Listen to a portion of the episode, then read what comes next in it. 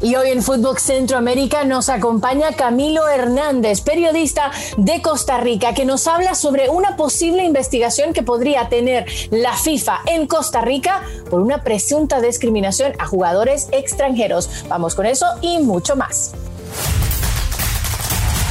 El centro está aquí. Footbox Centroamérica, un podcast de Footbox. Hola, hola, ¿cómo están? Bienvenidos a una nueva edición de Fútbol Centroamérica, este podcast exclusivo para hablar de todo lo que ocurra en el fútbol centroamericano después de fin de semana de Semana Santa. José Hernández, ¿cómo está? Qué gusto estar con usted nuevamente, compañero. Gracias, gracias. ¿Qué tal? ¿Cómo te va, Carmen? Feliz inicio de semana. Sí, ya se acabaron las torrejas, se acabaron las procesiones, ya se acabó toda Semana Santa. Qué rápido pasó Semana Santa, Carmen ya a volver a entrar al ruedo. Bueno, vamos a comenzar y arrancamos con la zona tica.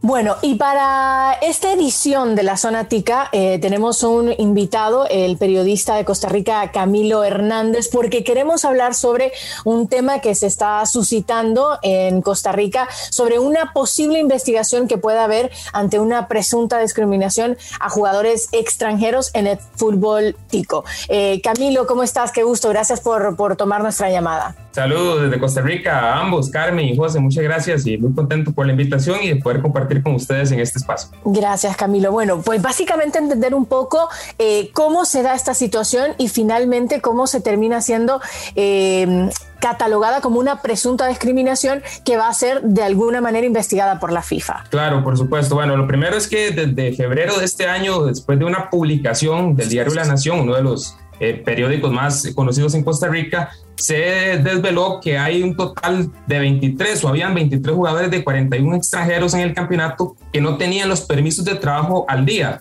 ¿Qué pasa? Pasan los meses, se va resolviendo un poco la situación, pero en este momento todavía hay 10 por lo menos jugadores que no han logrado completar la documentación y el caso puntual del cubano Luis Javier Paradela, jugador del Santos de Guapiles lo que sucede puntualmente es que el, representante de este jugador, Simón eh, Geralda, el, italiano, denunció con FIFA esta negativa de permisos de trabajo que tienen jugadores extranjeros en Costa Rica por parte principalmente de, la Dirección General de Inmigración y Extranjería. Recordemos que esto no es directamente con los clubes, con una FUT, la liga como tal, sino que tiene que ser el permiso de cualquier extranjero para poder laborar en un país.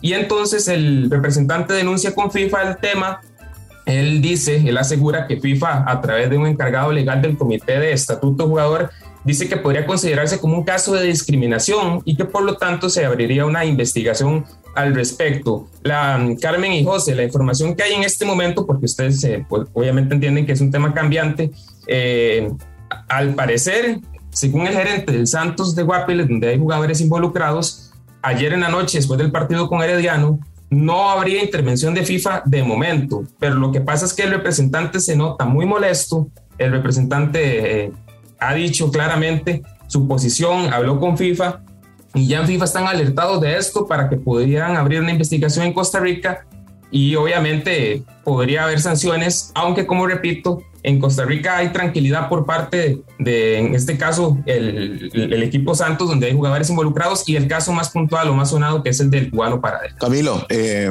primero, gracias por atender nuestro, nuestro llamado. Eh, usualmente, a ver, no, espero que se tenga la información exacta, pero usualmente un permiso de trabajo para un extranjero en Costa Rica, más o menos cuánto tiempo dura, dura el trámite. Claro, e, es, bueno, José, ese es el tema principal. Yo creo que en Costa Rica sí hay eh, sí se ha pasado un poco, es decir, el tiempo de resolución de los trámites ha sido muy lento, hay que decirlo así. Eh, se tarda muchos días en darle la cita, porque primero tienen que darle la cita al jugador, en este caso.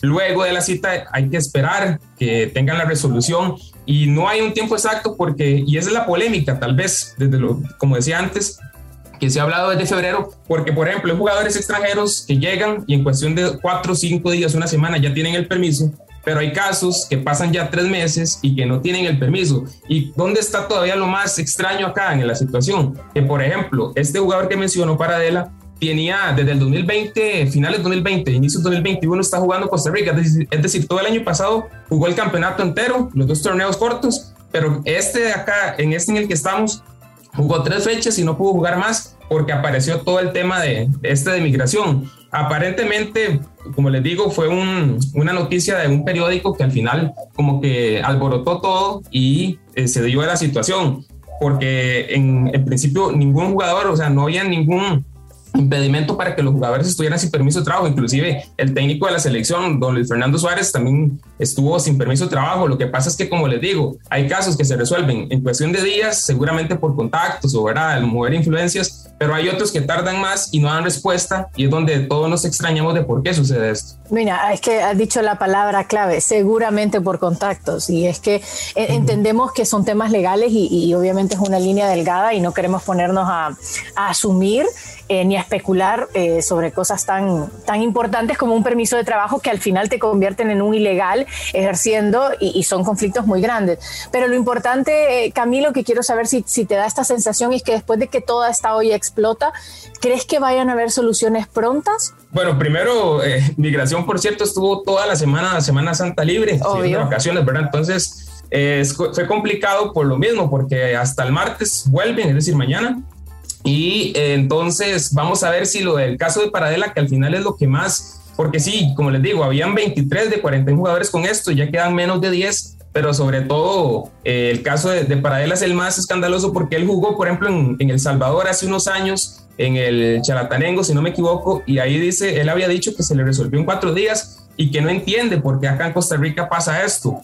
El, representante, como les decía, eh, tachó la situación de incalificable, de vergonzoso, de único en el mundo y al final de cuentas, obviamente en Costa Rica no conviene de que esto se postergue, que esto, eh, que FIFA tome medidas o porque al final los jugadores tienen que tener alguna, tiene que haber alguna resolución, es decir, o darle la libertad al jugador o resolver esto para que pueda ya poder laborar, porque hay que tener también otro, otro tema interesante en Costa Rica el campeonato se está jugando cada 72 horas, es decir, cada tres días hay partidos porque tiene que terminar el 15 de mayo por el tema del repechaje para darle espacio a la selección y demás. Entonces yo creo que sin duda tiene que ser algo que se resuelva por lo menos en esta próxima semana, porque si el jugador llega a no jugar el 10% de minutos, podría inclusive salir libre del club y así los demás. Entonces imagínense que puede ser una situación hasta que los equipos pierdan como tal. Sí, es una situación muy complicada. Mira, aprovechando que te tenemos y que tocaste el tema de las selecciones, confirmanos, este, la liga parará ¿no? me, llegó información de que se para el fútbol costarricense por tres semanas, si no me equivoco, cuatro semanas, para concentrarse en, que la selección tenga todos los jugadores disponibles para ese gran partido importante del repechaje. Correcto, un mes casi va a estar el parón del torneo para dar microciclo. Recordemos que Costa Rica en este momento tiene la base de jugadores en el campeonato nacional, no como otras oportunidades que eran legionarios. Los legionarios son pocos ahorita, por lo menos los, los habituales en el proceso de Suárez y en efecto va a haber un parón del torneo. En este momento, en, principio de acá al viernes estaría mm, saliendo por parte de FIFA el tema de la logística para el repechaje, es decir, cuándo se va a poder ir eh, el país para allá, la, selección como tal, pero sí aquí se quiere ir el 6 de, de junio para poder tener casi una semana de tiempo antes del partido y recordando también que antes de esto se pegan los partidos de Liga de Naciones, que es una particularidad que no tiene, por ejemplo, eh, Honduras, Panamá, que son otros de los, de los equipos que van a estar en esta Liga de Naciones, pero Costa Rica tiene que hacerle frente a Panamá en el Rommel, después recibir a Martinica y prácticamente un día después hacer el viaje hasta Qatar para poder eh, afrontar el repechaje y tener ese, ese ojalá boleto al Mundial. Ojalá que sí lo puedan tener y me parece eh, de aplaudir la decisión que han tomado y que regresen luego con las semifinales una vez objetivo cumplido, eh, si Dios lo permite, en, en, Qatar. Camilo, muchísimas gracias por habernos atendido. Ojalá esta sea la primera de muchas veces más que podamos conversar contigo. No, por supuesto, Carmen, José, muchas gracias y aquí estamos a la orden para cuando guste. Gracias, Camilo. Bueno, José, eh, si te parece, seguimos un poquito con las acciones también que hubo este fin de semana desde Costa Rica, donde se disputó una nueva fecha la jornada 14. Lo que te voy a decir que es lo más sobresaliente es el Alajuelense, que de visita vuelve a hacer una goleada frente al Guanacasteca. Eh, segunda victoria consecutiva es el gran líder. El cartaginés, por su parte, goleó al Saprissa, un Saprissa que a pesar de la llegada de Justín Campos, eh, el técnico más ganador que ha tenido el monstruo, ese golpe mediático que pretendían dar al final no terminan de conseguir las cosas. Una nueva goleada, son ya cuatro jornadas sin ganar, tres derrotas, un empate. El cartaginés muy bien porque escala a ponerse segundo. Y luego el otro duelo interesante es el de el que hubo entre Guadalupe y Sporting San José, tercero y cuarto clasificado. Una victoria importante para Guadalupe de local. Esto después de dos derrotas de manera consecutiva. Y lo del Sporting, eh, que lo pasa muy mal, ya son tan solo nueve, dos puntos los que sacó de los últimos nueve posibles y complicado. Como ya lo decía muy bien nuestro amigo Camilo, eh, viene el fútbol rapidito. Dos jornadas eh, seguidas, partidos de la fecha número 15 a media semana. Así que eso es todo desde la zona tica. Nos vamos hasta la zona Cuscatleca ahora.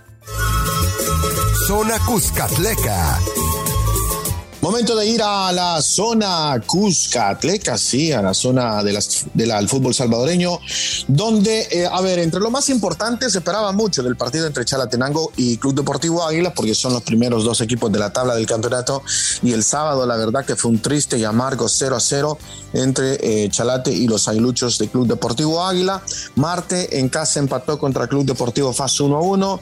En el otro partido importante, ayer domingo, o el domingo mejor dicho, Alianza de visitante ganó, eh, le ganó 1-0 al Platense. Por lo tanto, la, tabla del fútbol salvadoreño queda bastante apretadita, me parece, en la parte alta. Carmen, ponga atención, Águila con 34 puntos, Chalatenango también con 34 unidades, Alianza un punto menos. En el tercer lugar, Isidro Metapán es cuarto y Platense es quinto del campeonato del fútbol salvadoreño. Así que es momento de ir a la zona catracha. Zona Catracha. Nos vamos hasta la Liga 5 Estrellas, donde no hubo fútbol este fin de semana por el parón de Semana Santa. Eh, las cosas se mantienen un poco igual con el España como ese gran líder con 30 puntos, 10 victorias consecutivas para los de Héctor Vargas. Olimpia y Victoria son segundo y tercero que empataron en sus últimos eh, partidos. Y el Motagua que ha subido a esa cuarta posición después de dos victorias consecutivas tras aquellas cinco derrotas y tras la llegada de mm, Medina, la Tota Medina que le ha levantado la cara un poco al Águila. Ahora, lo más importante, José, que se habla en el fútbol de Honduras es el tema del técnico. Ya la semana pasada se le decía bye bye, bueno, de mutuo acuerdo entre el Bolívar Gómez y la federación y las especulaciones sobre quién va a ser el técnico. Los rumores dicen, José, que esta semana, entre martes y miércoles, lo tienen que estar presentando que dentro del hermetismo de la federación y de la comisión de selecciones ya saben quién es, pero no lo han dicho. Y hay especulaciones que llevan a varios rumbos, pero poquito a poquito se van descartando los nombres. Aún así, no hay consenso entre eh, los periodistas quién podría ser el próximo técnico. Le hablo de un par de nombres. Cuénteme, usted está bien informada. ¿eh? Mire, se habló del regreso de Rueda, pero obviamente Rueda es muy caro muy, muy caro. Mm. pero ya Rueda ya conoce el fútbol hondureño, ¿no? Lo conoce, pero es muy caro. No se le puede pagar. Está a los niveles de Pinto y más allá. Rueda por sus pretensiones económicas fuera. Ajá, eso dice. eso dice. Sí, Mire, no, no, nos asustemos y de repente aparece ahí. Eh, mm. se, habló, de contactos con Osorio, también eh, contactos que Juan Carlos Osorio. que conoce el área, conoce la región y demás, y bueno, sería otro colombiano. Pero desde Colombia también no estaban descartando eh, la posibilidad. Se habló de Troglio, que es el ex técnico del Olimpia, que consiguió que está en el fútbol argentino, ¿no? Ya, ya está fuera, ya quedó fuera. No, no le fue muy bien en esta aventura que tuvo por allá. Tenía un viaje pendiente para estas fechas y mm, se levantó un poquito la especulación, pero él mismo lo dijo en Twitter y se lo ha dicho a varios periodistas que con él no han hablado. Entonces aquí viene la gran pregunta del millón. Siendo la importancia la Liga de Naciones, que está a la vuelta de la esquina, ¿qué técnico puedes encontrar? ¿Será que buscas un, local que por lo menos saque estos partidos? Eh, eh, las preguntas del mío. Yo espero, José, que para el viernes aquí estemos hablando y diciendo quién es el nuevo técnico. ¿eh? Bueno, sí, yo creo que sí. Si usted me dice que lo van a presentar de martes y miércoles, pues claro que ya para el viernes vamos a saber. Eso dicen, pero. Le voy a decir una cosa. Reinaldo Rueda me contó un pajarito que su salario, su cuerpo técnico, gana ahí arriba de los 3 millones de dólares. Sí, no, no, no, es que. Esa está fuera de, del presupuesto de, de la Federación Hondureña. Imposible. Eh, imposible, ¿no? Lo de Troglio lo veo, mm, lo veo más factible, no sé si quiera regresar a Honduras. No sé qué ofertas tiene en el fútbol sudamericano, Troglio, pero me parece una buena opción. Inclusive me sorprende que antes no se la hayan eh, ofrecido o quizás este, asignado, ¿no? A mucha gente le parece, pero hay dos conflictos puntuales con él. Uno, la afición del Motagua, pues obviamente no quiere porque ya sabe, ¿no? Olimpia Motagua, ¿no? y la otra, porque no ha tenido experiencia con selecciones. Y quieras o no, fue lo que pasó con Coito. Le dieron la oportunidad a Coito. Coito no tenía experiencia con selecciones y vio cómo no fue. No es lo mismo trabajar con un club como con una selección, eso lo sabemos todos. Sí, sí, Entonces, eh, dicen, bueno, si le van a dar la oportunidad a un extranjero, ¿por qué no le dan a alguien del fútbol local? ¿Sabes? Alguien que esté más arraigado. Hasta se mencionó Diego Vázquez, pero es el mismo caso. Lo que queda claro es que es un problema muy grande porque ya la Copa de Naciones está a la vuelta de la esquina y tienen que tomar una decisión pronto. Bueno, el viernes tal vez tendremos noticias. Eh, ¿Le parece si vamos rapidito a la zona chapina? Vamos. Zona chapina. En la zona chapina, bueno, lo más importante es que eh, los rojos del municipal aprovecharon los empates de Cobán Imperial y también del equipo malacateco y de esa manera el equipo de los rojos del municipal se convierte o mantiene el, liderato eh, del campeonato chapín. Le cuento rapidito la tabla de posiciones. Municipal tiene 33 puntos, Cobán Imperial 31, Malacateco 31. Comunicaciones, los cremas ya son cuartos y en el quinto lugar aparece el Guastatoya Así que eso es lo que está pasando rapidito en el fútbol chapín. Bueno, y rapidito, ya que lo dejo ahí, se nos ha ido esta nueva edición de Fútbol Centroamérica, recordándoles que nos escuchen a través de Spotify y que también nos pueden seguir todos los lunes y viernes. Eh, la próximo, el próximo viernes ya estaremos aquí con todo el resumen de lo ocurrido a media semana. José, se fue volando, ¿eh? Se fue volando, como siempre. Mire, y el viernes se va a ir volando porque el tema ya sabemos cuál va a ser el tema el viernes. Uy, ojalá, ojalá. que pasen buena tarde. Gracias a todos por habernos escuchado. Esto fue Footbox Centroamérica, un podcast exclusivo de Footbox.